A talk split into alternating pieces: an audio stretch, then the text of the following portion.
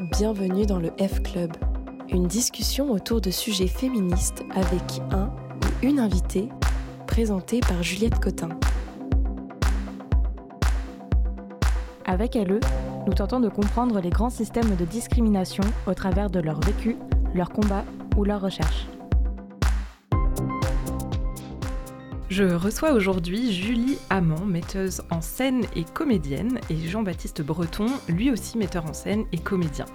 Ensemble, ils ont fondé la compagnie de théâtre Il est doux de faire les fous en 2017 à Angers. Au sein de la compagnie, ils ont monté le projet PEL, P-E-2-L-E-S. Ce projet met en scène des lectures théâtralisées de textes d'autrices de théâtre classique du 15e au 19e siècle. C'est leur façon, à eux, d'amener une pierre à l'édifice de la redécouverte des autrices dramaturges. Saviez-vous que les textes d'autrices ne représentaient que 28% des œuvres à l'affiche des scènes labellisées par le ministère de la Culture durant la saison 2016-2017 pour contrer cette invisibilité, en mars dernier, la commission autrice des États généraux des écrivains et écrivaines de théâtre a rendu publique une charte de l'égalité des autrices de théâtre. Elle vise justement à rendre plus visibles ces autrices en proposant différentes pistes d'action, comme par exemple l'intégration de plus de textes d'autrices dans les manuels scolaires des lycées, parce qu'actuellement seulement 15% des textes de ces manuels sont écrits par des femmes. Avec euh, Julie et Jean-Baptiste, on va donc parler de tout ça. On va essayer de comprendre pourquoi tant d'autrices de théâtre sont tombées dans les oubliettes de l'histoire, de voir comment on peut retrouver et mettre en scène ces textes, et aussi de comprendre pourquoi c'est si facile pour nous de penser que les femmes n'écrivaient pas avant le XXe siècle. Allez, c'est parti Bonjour à tous les deux. Bonjour. Bonjour. Commençons par faire un peu euh, connaissance. Toi, Julie, tu as 30 ans, tu es euh, comédienne et donc euh, metteur en scène. Est-ce que tu dis metteur ou metteuse d'ailleurs? Moi, je dis metteuse. Metteuse en scène. Alors, pour pas faire de, confusion et que ce soit entendable directement que c'est au féminin. Oui, c'est ça. Est-ce que tu rêvais de, de faire ce métier-là quand tu étais petite ou est-ce que ça s'est construit au fil de ton parcours? Alors, non, je n'en rêvais pas du tout petite. Euh, déjà, je suis pas certaine que je pensais que ça existait. Euh, oui, non, moi, j'imaginais être prof, essentiellement parce que je me sentais pas trop mal à l'école et que c'était un, un, univers que je comprenais un peu, donc je me voyais bien euh, rester là. Et prof de quoi alors? Oh bah ça a un peu changé, prof d'anglais, prof des, prof des écoles, prof de français, mais bon c'est juste l'école c'était un univers que je connaissais et du coup c'est là-dedans que je me projetais en fait, mmh. mais j'avais pas réfléchi plus que ça. Et euh, je voyais pas tellement de théâtre, enfin on n'allait pas en voir avec ma famille. On a dû aller en voir une ou deux fois avec l'école, mais bon, ça faisait pas tellement partie de ma vie et du coup, euh, non, je me suis pas projetée là-dedans. Je dirais que c'est venu euh, au début de ma vie euh, d'adulte, où j'ai d'abord commencé par faire des vidéos, des web-séries, et où, du coup à jouer, à écrire un petit peu. Et euh, C'était des vidéos euh, de quoi De quel type Comment comment c'est venu cette idée de faire des vidéos Ça vient pas, euh, c'est tombé du ciel? Non, mais je, je, connaissais des gens qui en faisaient en fait, et du coup je me suis retrouvée à donner un coup de main d'abord en figure, et puis à bien aimer l'ambiance, et du coup à vouloir participer un peu plus. Et bah, c'était des vidéos essentiellement diffusées sur Internet hein, qu'on faisait en, en amateur pour, pour s'amuser. Et tu avais déjà fait des cours de théâtre ou non vraiment euh, pas euh, du tout de lien euh, là-dessus? Comment tu comment tu t'es dit tiens je suis capable de faire ça? Qu'est-ce que c'est l'opportunité qui a fait qui a fait ça? alors j'ai fait un petit peu de théâtre quand j'étais petite, de 8 à 10 ans, mais ça m'avait pas tant plu. Et non, c'est juste, oui, voilà, j'avais des copains qui en faisaient, et puis ça, fait ça faisait un peu cinéma, quoi, donc ça faisait quand même un peu rêver. Euh, et en fait, bah, voilà, je m'y suis bien sentie. Et euh, voulant faire euh, du cinéma, je me suis retrouvée à passer les auditions au conservatoire, qui est bon, du théâtre et pas du cinéma, mais c'est que les, les écoles de cinéma, déjà, c'est compliqué. La plupart, elles sont à Paris, puis c'est cher. du coup, la possibilité qui me semblait faisable, c'était de passer par le théâtre. Et euh, donc du coup, pendant mon audition, j'ai prétendu être très intéressée par le théâtre, ce qui était assez peu le cas. Je connaissais presque rien. Euh, il y, a une partie euh, pratique pour laquelle j'avais été préparée. Il y a une partie entretien où j'ai grandement exagéré l'état de mes connaissances du théâtre. Et du coup, j'ai plutôt découvert le théâtre au conservatoire de théâtre. Et là, c'était ce moment-là, tu étais à Angers, tu étais où? Euh, Oui, le conservatoire de théâtre, j'étais à Angers, oui. parce que euh, toi, tu n'es pas originaire d'ici, en fait. Non, c'est ça, oui. Euh, j'ai été très rapidement. Je suis née et j'ai grandi du côté de Rouen, en, Haute-Normandie. En Normandie tout court, maintenant, je crois qu'on dit. Et j'ai fait une partie de mes études là-bas aussi, mes études générales et des études d'anglais. Et après, je suis partie en Angleterre. Et après, euh, revenant d'Angleterre, euh, j'avais pas envie de retourner euh, en Normandie. je me suis retrouvée à Angers parce que je connaissais, j'avais rencontré des personnes d'Angers. J'y étais allée justement pour un tournage l'été d'avant et j'avais bien aimé le coin. Et du coup, je suis venue à Angers pour être à Angers et pour ne pas être à Rouen. ne pas retourner dans les contrées de nos enfances. Voilà, c'est ça, une petite envie d'évasion, quoi. Et du coup, les gens que je connaissais étaient des gens qui avaient fait le conservatoire. Donc c'est aussi comme ça que j'ai appris que ça existait, hein, parce que je savais qu'il y avait des conservatoires pour la musique et pour la danse, mais euh, pour le théâtre, j'étais pas au courant. Donc, euh, donc oui, il y avait assez peu de chances que je rêve de ça euh, enfant, ne sachant pas que ça existait avant mes 22-23 ans. en effet, c'est plus facile quand on sait que ça existe. toi, Jean-Baptiste, est-ce que c'était ton rêve de faire ça comme métier? Non plus, c'était pas mon rêve. Julie parlait qu'elle voulait être euh, professeur. Moi, je pense que quand j'étais petit, je rêvais d'être bibliothécaire. Euh, voilà. Après, euh, si on extrapole un peu le métier de bibliothécaire, c'est pas sans lien avec le théâtre et notamment avec le projet PEL, puisque on est vraiment allé creuser très loin dans les bibliothèques pour chercher des textes. Et c'est une, c'est une chose qu'on fait beaucoup, chercher des textes. Oui, c'est ça. Donc il y a le lien avec le texte, avec la transmission aussi, euh, avec un, euh, pas, la même chose en termes de public direct, mais euh, en tout cas, il y a quand même cette, cette notion de transmission. Ouais, ouais, tout à fait. Et bah, pour le parcours géographique, c'est à peu près le même, puisque on se connaît depuis le lycée et on s'est un peu suivi. Donc voilà, je n'ai pas grand-chose à rajouter sur le, parcours. Sur donc ça veut dire que toi aussi, tu as été au conservatoire d'Angers Ouais, Ouais. tout à fait. Bon, c'est un peu intéressant de dire la différence des détails du parcours, mais, mais ouais, c'est à peu près la même chose. Euh, j'étais sur le même tournage à Angers euh, avec les gens qui étaient tous au conservatoire, et c'est là que j'ai compris ah oui, on peut faire ça, et, que je l'ai fait ensuite. Et euh, vous vous souvenez de vos premières rencontres avec le théâtre, ou est-ce que c'est lointain, lointain et, et, et ça vous parle pas? J'ai des vagues souvenirs d'être allée voir un spectacle euh, quand j'étais petite. Je pense en maternelle, parce que j'ai changé d'école, euh, de lieu géographique euh, en Normandie entre la maternelle. Enfin bref, bon, c'était en maternelle, je pense. Mais oui, non, enfin, j'ai des souvenirs flous de j'ai déjà vu des spectacles, mais qui m'ont marqué pas avant d'être adulte. Et puis c'était quand même relativement peu, je sais pas, peut-être 4 ou 5 dans ma vie, quoi. Qui t'ont marqué euh, Non, mais que, que j'ai vu euh, pendant mon enfance, pendant que ça faisait pas trop partie de ma vie, et, euh, et j'ai commencé à m'y intéresser quand, quand j'ai fait le plan d'aller au conservatoire, quoi. Et je me suis dit, bon, il faut quand même que j'ai vu quelques pièces, que j'ai deux, trois trucs à dire, et du coup, là, j'ai fait... j'ai été volontaire pour aller au théâtre et pour regarder des captations. Et euh, une fois au conservatoire, on a plein d'opportunités d'aller voir des pièces. Et puis, euh, et puis après, moi, je, je l'ai fait volontairement. Je, je, me suis mis à bien aimer le théâtre et pas seulement... Euh, faire semblant. Pas, seulement faire semblant comme, une, comme un moyen d'atteindre le cinéma de manière détournée. Toi, Julie, tu me disais, en préparant l'émission, que tu étais... tu avais grandi, en fait, dans une famille de, avec des sœurs, avec mhm. une maman. Est-ce que tu te souviens du moment où tu as commencé à t'éveiller au féminisme? Est-ce que c'était via la famille ou est-ce c'est arrivé euh, peut-être plus tard Comment, euh, c'est quoi tes premiers souvenirs à propos de ça? Euh, C'est arrivé plus tard, oui. oui, donc effectivement, j'ai deux sœurs, ma mère et mon père.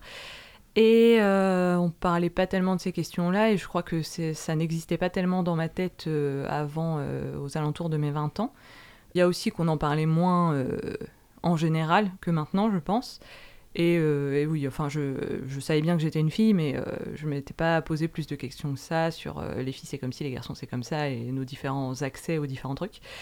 Donc moi j'ai commencé à, à, lire des articles en fait aux alentours de mes 20 ans, des articles sur le féminisme, sur des choses hyper simples, hein, mais sur ce truc basique de si une fille a une grande sexualité, c'est une salope, si un garçon a une grande sexualité, c'est un donjon et tout ça, et c'est des choses qui que j'avais déjà un peu pressenti et qui me mettait mal à l'aise, mais j'avais pas mis de mots dessus. Et lire tous ces petits articles sur, sur Mademoiselle ou dans Cosette, euh, dans des choses comme ça, ça m'a permis de, définir un peu des choses qui me gênaient et euh, de voir qu'il y avait d'autres gens qui y pensaient. Et, ça, ça, a commencé à m'aider dans ma vie. Donc euh, tu fais tes études au conservatoire d'Angers et à un moment donné, tu te rends compte que en fait les textes que tu apprends ou que tu lis ou que tu joues euh, sont souvent des textes d'hommes. Est-ce que ça s'est passé comme ça ou est-ce qu'il est y a eu un déclic, une prise de conscience hein? Euh, Je ne sais pas si c'était euh, un déclic très net. c'est plutôt une, une, Ça allait dans une tendance générale de... Bon, arrivé au conservatoire, là, j'avais je suis entrée à 23 ans, donc il y a déjà 3 ans de rencontres avec de la pensée féministe. Et, et où du coup, j'étais plus attentive en général à que font les filles, que font les garçons et quelles opportunités elles ont. Et euh, j'ai l'impression que j'y ai vraiment réfléchi plutôt à la sortie du conservatoire. Enfin, j'avais remarqué, mais c'était pas ma préoccupation principale, j'imagine. Et du coup, ouais, je me suis rendu compte euh, un peu a posteriori qu'au conservatoire, j'avais vu assez peu de textes d'autrices, un petit peu en contemporain et pas du tout en classique. Ce qu'on appelle contemporain, euh, en général, c'est grosso modo le XXe siècle et après. Bon, il y, a différentes chapelles, mais on, va faire simple. Oui, ça serait bien peut-être. Euh, dis-nous qu'est-ce que c'est quand même contemporain et classique pour les néophytes du, du théâtre. Oui, bah, le, théâtre classique, euh, on va penser à, Molière, Racine, tous ces gens-là, donc des choses un peu anciennes. Et le contemporain, c'est censé être contemporain de nous, mais il y en a qui font commencer ça au XXe siècle, d'autres il faut que ce soit des auteurs vivants pour que ce soit contemporain. Bon, il y a plein de manières de, régler, mais bon, si c'est avant le XXe siècle, c'est du classique à peu près, ça c'est sûr. Après, la, seule différence, c'est où commence le contemporain.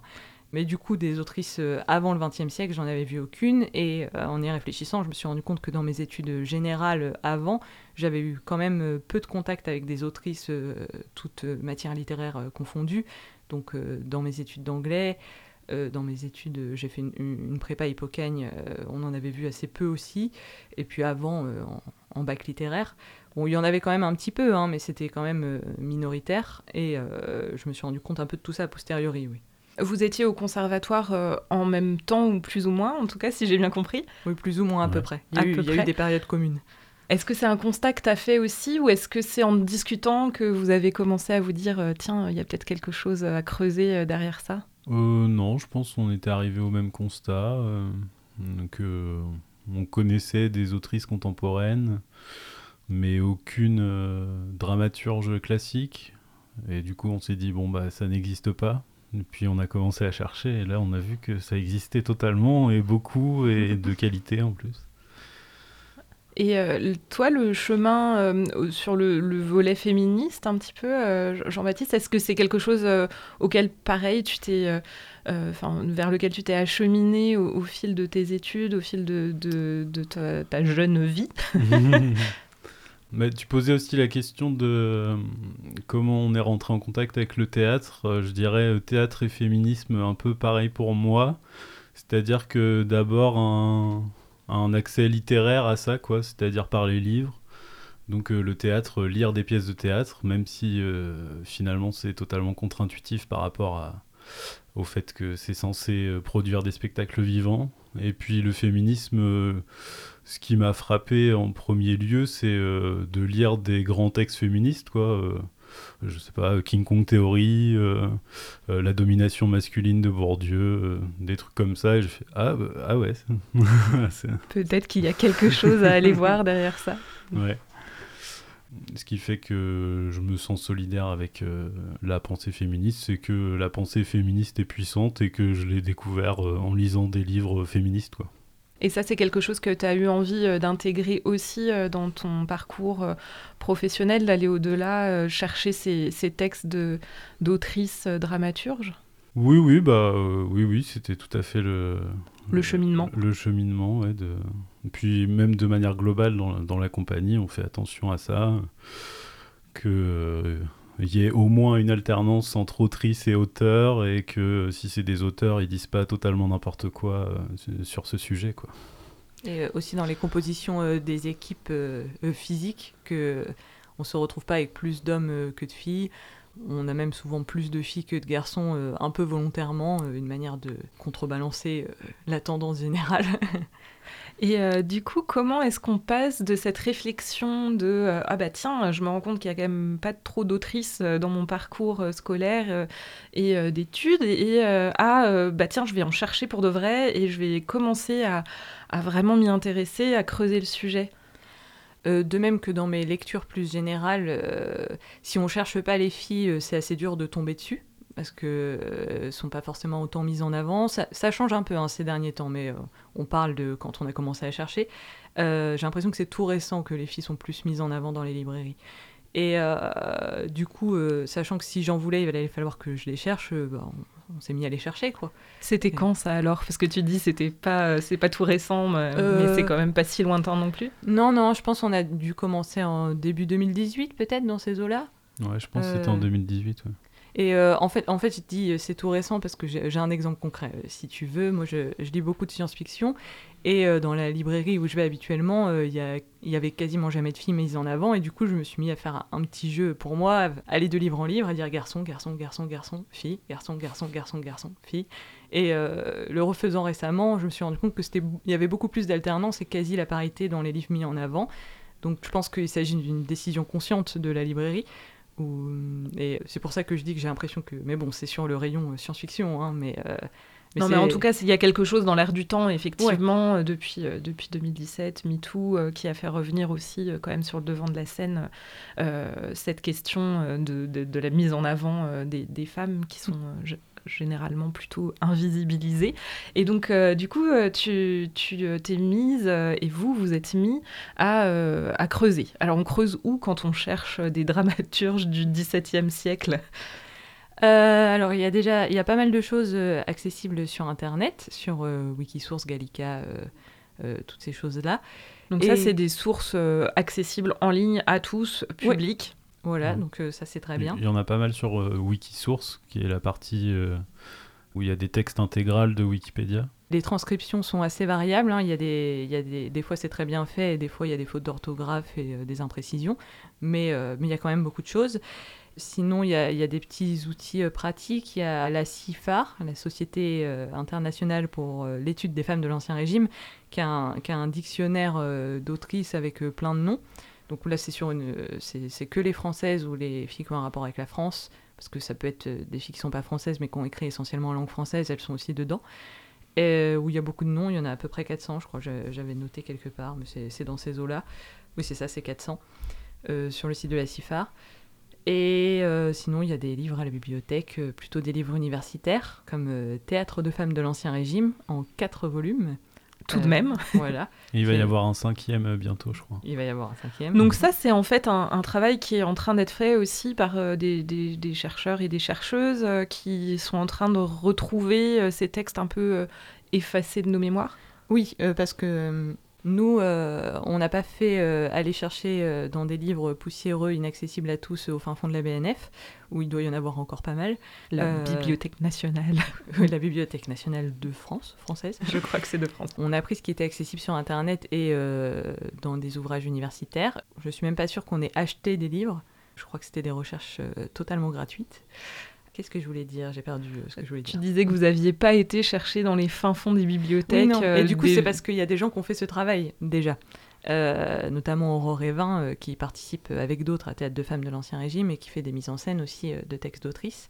mais pas que, il y a, y a d'autres personnes qui travaillent là-dessus. Elle, elle est chercheuse et c'est une des personnes qui, en fait, a, lancé ce mouvement de, pour retrouver, en fait, ces, ces autrices euh, qu'on avait effacé de, de, nos mémoires et de l'histoire. Alors je ne sais pas si elle l'a lancé, mais en tout cas c'est une, figure de proue, on pourrait dire.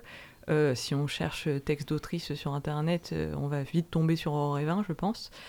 Et, mais oui, il y en a d'autres. Il y, a un manuel qui est fait pour les collégiens de la 6e à la 3e, uniquement avec des textes écrits par des femmes pour montrer que elles sont tellement nombreuses il y a tellement de densité qu'on peut étudier tout, euh, tout ce qu'il y a au programme du collège avec uniquement des textes de femmes. Donc ça s'appelle euh, Des femmes en littérature, s'il y en a qui veulent euh, chercher. Ouais, donc c'est possible en fait. Oui, c'est possible avec relativement peu d'efforts et peu de connaissances en recherche, parce qu'on n'est pas des chercheurs, on, a fait on a passé un petit temps à l'université, mais on n'est pas allé jusqu'au doctorat. Et parce qu'il y a déjà des gens qui cherchent. Après, il y a encore beaucoup de choses à trouver, hein, je pense. Mais il y a une partie du travail qui a été au moins entamée. Et donc alors, vous, vous avez trouvé des choses, visiblement. Oui. Euh, combien est-ce qu'on retrouve euh, de, textes comme ça dans votre répertoire, euh, avec le, projet PEL notamment? Alors, dans le cycle PEL, il y a 12 autrices. on en a lu beaucoup plus que ça, mais en fait, à la base, j'étais partie sur un cycle d'un an avec une lecture par mois, mais pour, pour des questions de, production et de, partenariat et de Covid, ça a été compliqué. du coup, ça n'est plus une par mois, mais bon, il y a quand même il y, a, 12 autrices, un peu plus que 12 textes, parce qu'il y a certaines autrices euh, pour lesquelles on a choisi plusieurs textes. Il y a 17 textes maintenant. Oui, c'est ça. Et vous en avez retrouvé combien au total? Vous, vous en avez gardé combien dans, dans, ceux que vous avez euh, cherchés? Parce que là, j'imagine que c'est une toute petite sélection d'une grande recherche. Oui, alors j'ai regardé un peu sur notre, euh, document de travail euh, pour préparer l'émission. Donc bon, c'était pas facile de s'y retrouver parce que c'est vraiment un document de travail quoi.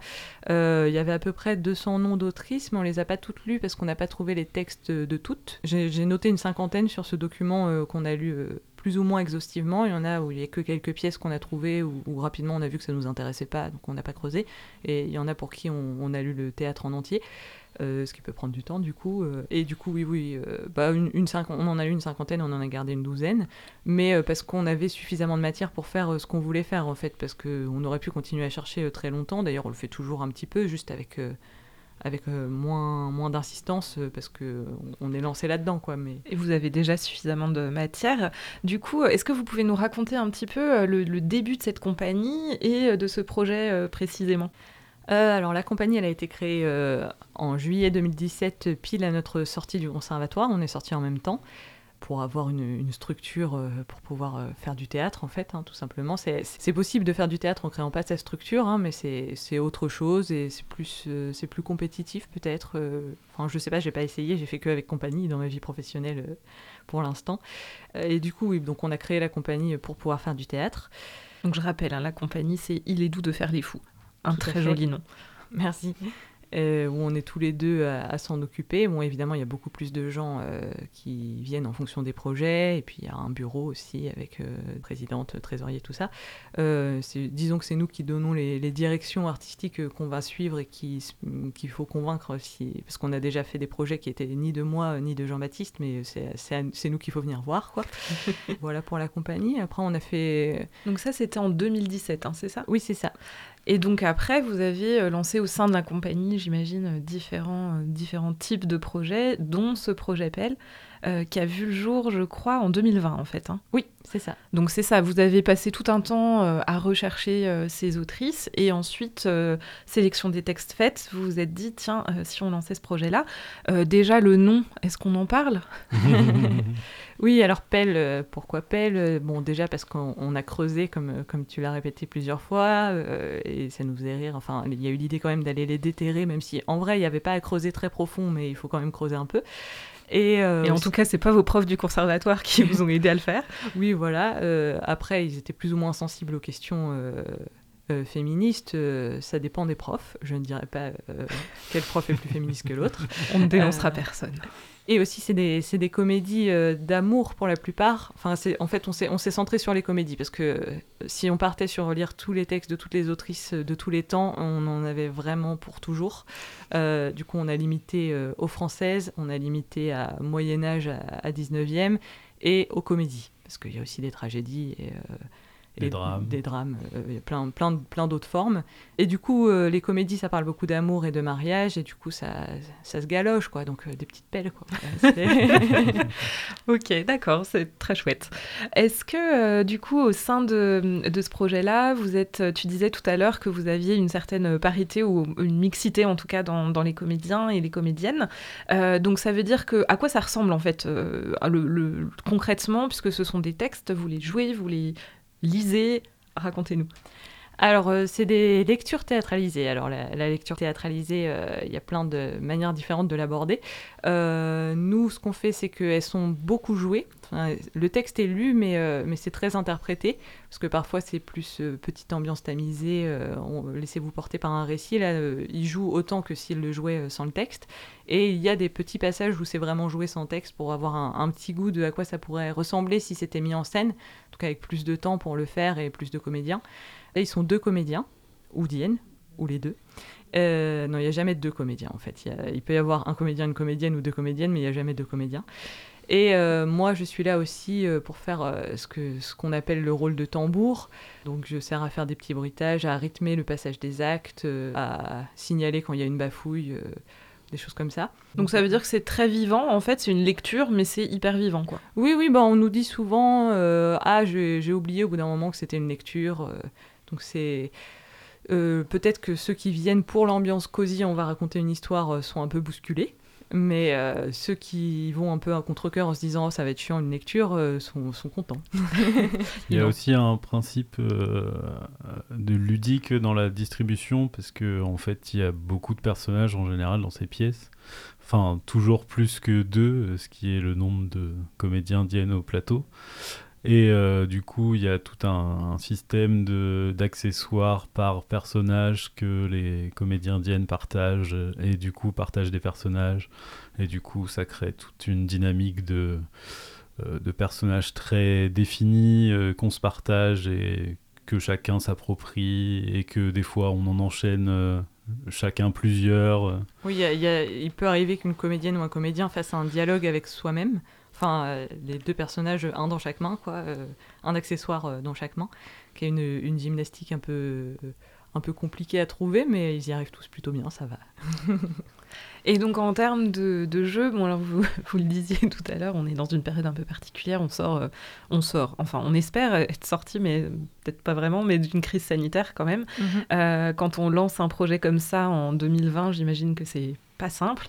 Vous en êtes tout dans les, dans les représentations? Où est-ce qu'on peut vous voir? Euh, Comment ça marche? Alors la, première c'était le 8 mars 2020, donc vraiment juste avant euh, toutes ces affaires de Covid, euh, pendant que on vivait encore un peu tout ce, comme si ça n'existait pas. Et du coup, bon, il y a eu beaucoup de reports et d'annulations euh, à cause du Covid. Je ne sais pas combien on en a fait là, euh, qui ont eu lieu, je sais pas, 5 ou 6, un truc comme ça, dans ces eaux-là. Les prochaines qu'on peut voir, euh, qui sont en tout public, parce qu'on en a un petit peu avant, mais c'est pas ouvert au public, donc... Oui, on va pas frustrer nos auditeurs comme ça. Alors les, les, prochaines que vous pourrez venir voir, ce sera au mois de mars. on a le 8 mars 2022, donc à la médiathèque de Douai en Anjou le 11 mars à la médiathèque de Saumur et le 12 à la médiathèque de Montreuil-Bellay. Très bien. Alors on, les redonnera peut-être euh, à la fin euh, tout mhm. à l'heure puisque euh, on va continuer un petit peu. Moi j'avais envie de revenir sur cette recherche de texte. je ne sais pas, est-ce que vous avez eu des coups de cœur justement Là tu, tu, disais Julie tout à l'heure qu'il y avait une ou plusieurs autrices dont vous aviez plusieurs textes en fait dans votre panel que vous avez sélectionné pour le projet. Est-ce qu'il il y en a une par exemple qui ressort particulièrement dans vos goûts? Ah, Je suis pas certaine qu'on préfère les mêmes, Jean-Baptiste et moi. Qui je préfère euh, J'aime beaucoup Virginie Ancelot. Euh, Alors, c'était qui Virginie Ancelot? Alors, Virginie Ancelot. Quelques mots, hein. en quelques mots, oui. Alors, euh, j'ai peur de dire des bêtises sur le siècle. Il faudrait que je vérifie mes notes. C'est quoi? C'est 19e, oui, c'est ça. on a beaucoup de ses pièces. Il y a son théâtre intégral en 4 tomes qui est disponible sur Internet. Et il n'y a pas tout dans le théâtre intégral en 4 tomes de Virginie Ancelot, parce qu'on en a trouvé encore d'autres après. Oui, bah euh, voilà, Virginie, euh, c'était une, une, salonnière, elle tenait un salon, donc un, un, lieu chez elle où il y avait des gens importants ou cultivés qui venaient et discutaient tous ensemble. Donc c'était la culture des salons à l'époque, oui, où euh, en fait on recevait chez soi et on, on, divertissait, on discutait beaucoup, on parlait littérature visiblement, et même on écrivait. et, et, son mari, perdant son emploi, se met à écrire des pièces de boulevard essentiellement. Euh, pour avoir de l'argent en fait, tout simplement. Et elle se met à écrire un peu avec lui, au début euh, en signant pas, après en signant à deux, et puis petit à petit elle va se mettre à écrire euh, toute seule et à avoir autant de succès que son mari. Et elle, de quelle façon, parce que moi j'ai jamais entendu son nom avant qu'on se parle, mhm. j'imagine que c'est un peu le cas pour beaucoup de gens. Comment ça se fait qu'elle elle a disparu? Comment est-ce que ça marche ce processus euh, de, disparition de ces autrices euh, dramaturges, on sait qu'il euh, il y a en réalité un très grand nombre d'autrices, donc sous, l'Ancien Régime, du XVIe au, XVIIIe siècle. Et ensuite, il y a un, genre de travail de sape, de décrédibilisation des, autrices, qui s'est mis en place au fil des siècles. Tu me parlais notamment des biographies du XIXe siècle qui ne, ne relatent plus la réalité de ce qu'était le théâtre au 16e, 17, 17e, 18e. Ouais, oui, c'est même plus général que pour les autrices, hein, mais le, le 19e siècle est vraiment pas un, siècle super pour les filles. Enfin oui, on va, on va réécrire ce qu'ont fait les filles et leur importance et tout ça. Et il y a beaucoup de biographies d'autrices qu'on a lues, certaines qui sont dans le cycle et certaines d'autres qui n'y sont pas, où les biographes Enfin, c'est toutes des prostituées, quoi, si on les écoute. Euh, ils osent pas le dire pour euh, celles qui avaient vraiment un statut social élevé, euh, ce qui est le cas de Marguerite de Navarre, par exemple, qui était reine. Donc là, on n'entend pas trop ce genre de choses sur elle. Mais si jamais elles avaient le malheur d'être pas mariées ou veuves, ou là, directement, c'est des prostituées. mais c'est vraiment au 19e, parce qu'on peut bah, sur le site de la CIFAR et sur d'autres sites, euh, il y a différentes euh, des petits commentaires qui ont été faits sur les autrices à différentes époques, et du coup, on peut s'amuser à regarder euh, ce qu'on disait d'une telle au 16e, au 17e, et ce qu'on en dit au 19e. Et en général, c'est. Enfin, si jamais il y avait un soupçon d'elle avait peut-être eu un amant, au 19e, elle en a trois. C'est un peu rigolo, quoi. Au 19e, Ou triste. au 19e, il y a aussi eu la discipline de l'histoire littéraire qui a été fondée et euh, là aussi, ça a été l'occasion de faire un grand ménage euh, des, des, femmes dans l'histoire littéraire. Quoi. Donc on a gardé euh, les grands noms de l'histoire littéraire, mais il s'avérait que tous les grands noms étaient masculins. Bizarrement. Et justement, en préparant ça, on, a parlé du, du, mythe de la femme empêchée. Est-ce que tu, tu, peux me redire un petit peu qu'est-ce que ça veut dire, qu'est-ce que c'est, qu'est-ce que ça implique? Euh, le mythe de la femme empêchée, ça correspond un peu à ce dont euh, Jean-Baptiste parlait un peu plus tôt. Voyant qu'on n'avait pas euh, vu d'autrice classique, on se dit ah ben il y en a pas parce que oui les conditions euh, de vie des femmes étant ce qu'elles sont, euh, elles pouvaient pas écrire, donc bon, c'est normal qu'il n'y en ait pas. Oui, en fait, avec notre prisme à nous euh, mm. de femmes du 21e siècle et d'hommes du 21e siècle, on se dit effectivement, on a cette idée que comme on n'a jamais vu ces autrices nulle part, on se dit en fait, c'est qu'elles n'existent pas. Oui, et, l'idée de empêcher, c'est qu'on dit, on se dit, il y en a probablement qui voulaient et qui avaient les compétences, mais les pauvres, elles pouvaient pas à cause de comment la société était, c'était quoi les règles de vie à l'époque. Ça marche dans tout un tas de domaines où, euh, en se figurant que les femmes n'avaient aucun droit avant euh, il y a 20 ans, euh, on imagine que du coup elles n'ont rien fait. Et les deux sont faux en fait. À la fois elles ont fait plein de choses et à la fois les femmes dans le passé ont eu plus de droits que ce qu'on peut s'imaginer. Et donc en fait il y avait des autrices effectivement au 16e, 17e, 18e qui, avaient, qui voyaient leurs leur pièces jouées, y compris à la comédie française, et qui avaient des, des, grands succès, qui étaient reconnus par la profession et par euh, oui, oui, il y en a qui ont eu des succès euh, euh, publics, je veux dire, où il y avait du monde qui venait, il y en a qui ont eu des succès critiques, et il y en a qui en vivaient. Il y a beaucoup de gens qui ne qui sont pas sûrs de qui est la première à avoir réussi à gagner sa vie totalement grâce à l'écriture, parce qu'après, ça dépend de... Est-ce qu'elle gagnait sa vie uniquement avec l'écriture ou aussi avec autre chose? Est-ce qu'elle gagnait sa vie dans l'écriture dramatique ou ailleurs? Mais il y en a eu beaucoup. Euh, dont c'était le métier et qui était reconnu et qui était joué et publié, et même euh, pour une bonne partie qui ont eu de la postérité euh, en dehors de leur époque, mais elles disparaissent quand même après pour beaucoup d'entre elles, ou alors une partie de leur travail, parce que dans nos autrices, il y a Georges Sand, que à peu près tout le monde connaît, mais est-ce que vous saviez qu'elle avait écrit une tonne de pièces de théâtre? Pas sûr. Euh, non, à part la mare au diable, je crois que. Euh, elle est surtout connue comme euh, une espèce de fille un peu excentrique qui mettait des pantalons et qui se faisait remarquer. qui était la muse de Chopin et de, et de Musset. Oui, parce que euh, moi, je, lisais aussi, euh, là, j'ai lu un article que je recommande euh, à, tout le monde d'ailleurs. c'est un article de Titiou Lecoq qui a été écrit sur le site de Slate en 2018 qui s'appelle Littérature des autrices oubliées parce qu'effacées. Euh, qui raconte tout ce phénomène d'invisibilisation et elle raconte notamment l'histoire de Catherine Bernard, euh, qui est euh, donc une autrice à succès à l'époque et dont les pièces ont été jouées justement à la Comédie Française et qui s'est retrouvée bah, complètement effacée de l'histoire, euh, alors qu'elle avait été euh, reconnue à une époque, et notamment euh, dans, dans, cette histoire qui est assez ubuesque à lire, on voit que Voltaire s'approprie certains de ses travaux, et puis que les choses sont voilà, justement un peu déformées au fil du temps, et on finit par la perdre complètement, et elle devient simplement voilà, une connaissance de Voltaire. Ou, Alors Voltaire, c'est étonnant, on le retrouve souvent dans ces affaires-là, il a fait beaucoup s'approprier ou dénigrer totalement euh, les œuvres des femmes. Oui, c'est pas le plus tendre euh, quand on regarde les, les, critiques ou les commentaires euh, faits par des auteurs sur les autrices, Voltaire est vraiment pas le plus sympa envers les autrices. Il y a un autre exemple emblématique auquel je pense, c'est Madame de Villedieu, qui a vécu au XVIIe siècle, qui a pas fait beaucoup de théâtre, mais elle a fait une pièce très emblématique qui s'appelle Le Favori, qui est une tragicomédie, je crois, c'est comme ça qu'elle le définit. Et en fait, c'est la troupe de Molière qui l'a joué. Et euh, en gros, c'est un peu un prototype du misanthrope de Molière. Et il l'a joué vraiment avant d'écrire le misanthrope. Et euh, bah, on n'en parle jamais de cette pièce alors que on est, enfin, c'est sûr à 100% qu'il la connaît et que c'est une source d'inspiration pour le misanthrope qui est considéré comme un chef-d'œuvre de la, la littérature française. Et euh, cette pièce, du coup, c'est sûr qu'elle a été jouée, qu'elle a eu du succès, qu'elle a été vue par Louis XIV, que même éventuellement il a été un peu vexé parce que ça le met en cause. Et euh, on en entend très rarement parler, quoi. Oui, c'est ça. On a retenu euh, les grands noms des, des, hommes de, de l'époque, mais pas ceux des grandes femmes euh, qui était là euh, à l'époque. Pour Voltaire, c'est aussi la même chose. Je crois que l'histoire avec euh, Catherine Bernard, cette autrice, justement, c'est qu'il a repris Brutus. Alors, je pense que c'est une tragédie, j'imagine qu'on dit. oui, Catherine, Catherine, Bernard, elle a écrit essentiellement des tragédies. C'est pour ça qu'elle n'est pas dans Pelle, mais ses tragédies sont, sont belles. Et justement, donc euh, Voltaire fait jouer euh, ce Brutus euh, qu'il se réapproprie au fil du temps et, qui, en décrédibilisant l'autrice, puisqu'il commence à dire oui, mais c'était pas vraiment elle qui avait écrit, elle était en binôme avec un homme, etc. Enfin, il y a toute une histoire qui est assez incroyable autour de ça. Je vous invite à aller essayer de creuser justement là-dessus.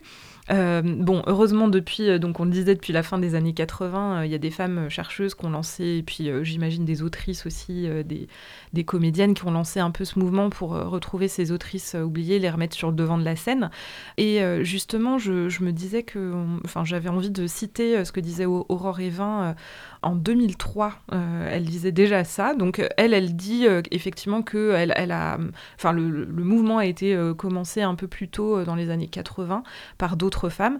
Et puis en fait, elle dit si les divers recueils du XVIIIe siècle regroupés ici sous le terme un peu trop général de dictionnaire dramatique indexent presque tous l'ensemble des dramaturges passés et présentes euh, du XVIe et du XVIIIe siècle. Une étude minutieuse permet de démontrer les mécanismes d'effacement et de disparition des autrices, mécanismes déjà en germe qui croîtront au siècle suivant pour aboutir à l'édition de 91, 1991 du dictionnaire encyclopédique du théâtre édité par Michel Corvin.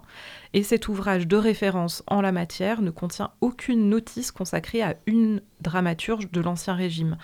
Donc en fait, elles ont absolument disparu en 1991, alors que euh, voilà, euh, des, dictionnaires dramatiques en parlaient avant. Au XVIIIe siècle, qu'on imagine un siècle beaucoup plus rétrograde pour les femmes euh, que le XXe siècle.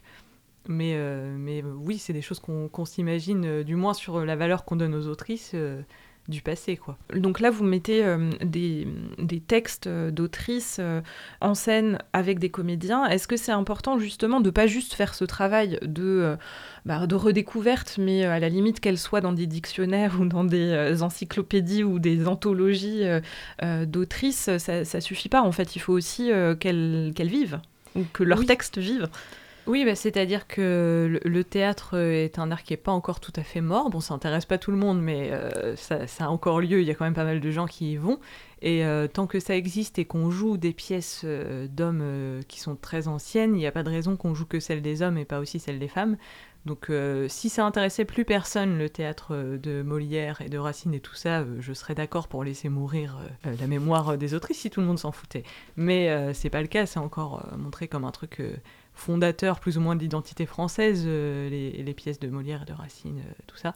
C'est pour aussi montrer que, que, les filles aussi étaient là. Euh, si, si, on les prend comme une espèce de corpus glorieux duquel on doit être fier, soyons fiers aussi des filles dont on était fiers à l'époque. Enfin, je vois pas pourquoi maintenant on s'en priverait. C'était important aussi de les refaire passer par le corps et de les jouer parce que il y en a pas mal aussi qui ont été mises de côté en disant bah, c'est injouable c'est pratique. Les, les, oui, oui, les, les comédies écrites par des femmes sont injouables. Du coup, bon, bah, on les joue pas puisque c'est injouable. Qu'est-ce que ça veut dire? Bon, c'est un truc un peu absolu qu'on peut dire en tant que metteur en scène euh, Ouais. pour discréditer un truc qui nous intéresse pas, quoi. Mm. Mais euh, je pense que c'est plutôt ça, c'est plutôt ça les intéresse pas. Mais oui, c'est c'est une critique qui a beaucoup été faite aux, aux pièces de femmes, euh, à la fois qu'elles étaient injouables et à la fois qu'elles n'avaient pas été écrites par elles, mais par un homme de leur entourage. Donc euh, on ne sait plus très bien si c'est les femmes ou les hommes qui écrivent des pièces injouables, mais en tout cas c'est quelque chose qu'il aurait reproché. Et le une fait petite de- contradiction dans le- dans l'histoire. Ouais, et du coup, le fait de les d'essayer de les jouer, euh, ça- c'est pour montrer aussi que si c'est jouable, euh, ou du moins jouable d'une telle manière, après, il y en a des gens qui peuvent, après les avoir vus, trouver que c'est toujours pas jouable, mais au moins essayer de le faire, quoi, parce que forcément que si on les joue pas, elles ne sont pas jouables parce qu'elles ne sont pas jouées. Et, et du coup, c'est étonnant parce que sur certaines pièces, euh, bah, le favori dont je parlais tout à l'heure, euh, on peut se targuer d'être les deuxièmes à la jouer après Molière, quoi. Et ça, c'est quand même la classe, je dois dire. Euh, et justement, on s'est dit euh, en préparant l'émission que ce serait bien chouette de vous entendre euh, jouer euh, un de ces textes. Alors, euh, qui me raconte euh, qu'est-ce que c'est le texte qu'on va entendre aujourd'hui? C'est moi qui m'y colle. Euh, ben justement, euh, on parlait de Virginie Ancelot. euh, J'ai choisi un bout de Virginie Ancelot, une pièce qui s'appelle Follette. Donc ça fait partie des fameuses pièces qui ne sont pas dans son théâtre complet en quatre volumes. Donc Follette, c'est une pièce avec des chansons, une comédie. Qui, je raconte un peu l'histoire pour qu'on comprenne l'extrait qu'on va jouer. Ça parle de, de Sophie, qui est une jeune fille cultivée. Et aujourd'hui, elle doit rencontrer Debiéville, son fiancé, qu'elle n'a jamais vu avant aujourd'hui. Lui non plus ne l'a jamais vu à son arrivée, euh, elle, elle est un peu cachée, elle l'entend raconter que lui voudrait se marier avec une fille euh, stupide, histoire de rester le chef chez lui. Euh, bon, il, il est pas sincère hein, quand il dit ça, mais c'est que ça, il a pas envie de se marier avec une fille qu'il connaît pas, et du coup, il essaye de passer pour le plus odieux possible, histoire que le mariage se fasse pas. Elle, entendant ça, le prend au sérieux et, se, et pas hyper contente qu'il a envie de se marier avec une idiote. Elle qui est cultivée, qui est euh, rigolote et euh, qui sait faire plein de choses. Et du coup, elle décide de lui faire croire qu'elle a une sœur jumelle idiote et qu'il vaudrait mieux, euh, vu qu'il cherche une complète idiote, qu'il se marie avec, avec la débile plutôt qu'avec elle. Bon, elle n'a pas de sœur jumelle idiote, donc elle se fait passer pour une sœur jumelle idiote. Et c'est ça l'extrait qu'on va vous montrer. C'est donc Sophie. Nous, le, le spectateur est au courant que c'est Sophie et qu'il n'y a pas de sœur jumelle idiote, mais le fiancé, lui, n'est pas au courant. Et la sœur jumelle idiote s'appelle... euh, Follette, d'où le nom de la pièce. On vous écoute. Voilà une singulière entrevue qu'on me procure. Que veut-on? Que faut-il que je fasse? Ah, ma foi, nous verrons bien. C'est moi Ah On m'envoie ici. Je vous attendais. Pourquoi? C'est vous qui allez me l'apprendre. Moi? On m'a prescrit de vous attendre, de rester là. Près de moi, vous deviez vous rendre. Voilà Quel motif daignez m'en instruire, conduit vos pas? Enfin, qu'avez-vous à me dire? Je ne sais pas. Je cherchais votre sœur jumelle, cet entretien. Je devais la voir avec elle. Je n'en sais rien. Vous verrez sans qu'il vous étonne mon embarras. Vous êtes dit-on simple et bonne. Je ne sais pas.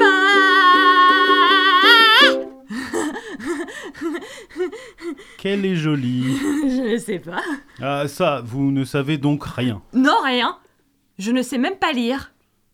Et, et ce papier que, que Sophie m'a remis pour vous Vous ne savez pas ce qu'il contient. Non, lisez tout. Vous voulez? Je suis très curieuse. Lisez. Monsieur, j'étais curieuse. C'est un défaut de famille, à ce qu'il paraît. Euh, J'étais curieuse de vous connaître. Je vous ai vu et entendu, et d'après vos paroles, je crois que notre sœur Follette remplit toutes les conditions nécessaires pour vous plaire. Je vous conseille donc, monsieur, de l'accepter à ma place pour votre femme et de recevoir ici mes adieux. Signé Sophie. Qu'est-ce que cela veut dire? Qu'elle veut vous marier avec moi. Me marier? Quel bonheur Tout le monde disait que j'étais trop bête, que je ne trouverais pas de mari. Mhm. Mademoiselle Sophie m'a écouté, elle est piquée, elle se venge. si j'épousais celle-ci, elle serait peut-être bien attrapée. Attrapé Vous voulez m'attraper? Non, euh, vous épousez. Ah Ce n'est pas la même chose? Euh, Causons un peu.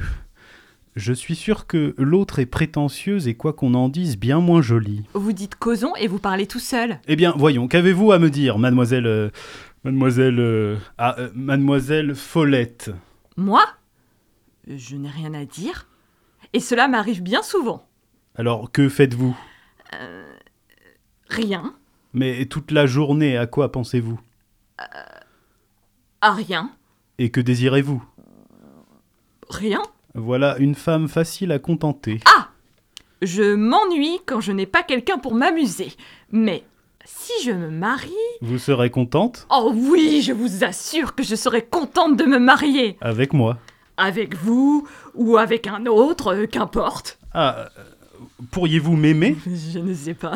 Toujours la même réponse. C'est que je ne sais rien. Au reste, dans cette occasion, cette réponse n'est pas dépourvue de bon sens. C'est à moi de me faire aimer. Ce sera pas difficile si vous voulez. Mais elle a plus d'intelligence qu'on ne croit.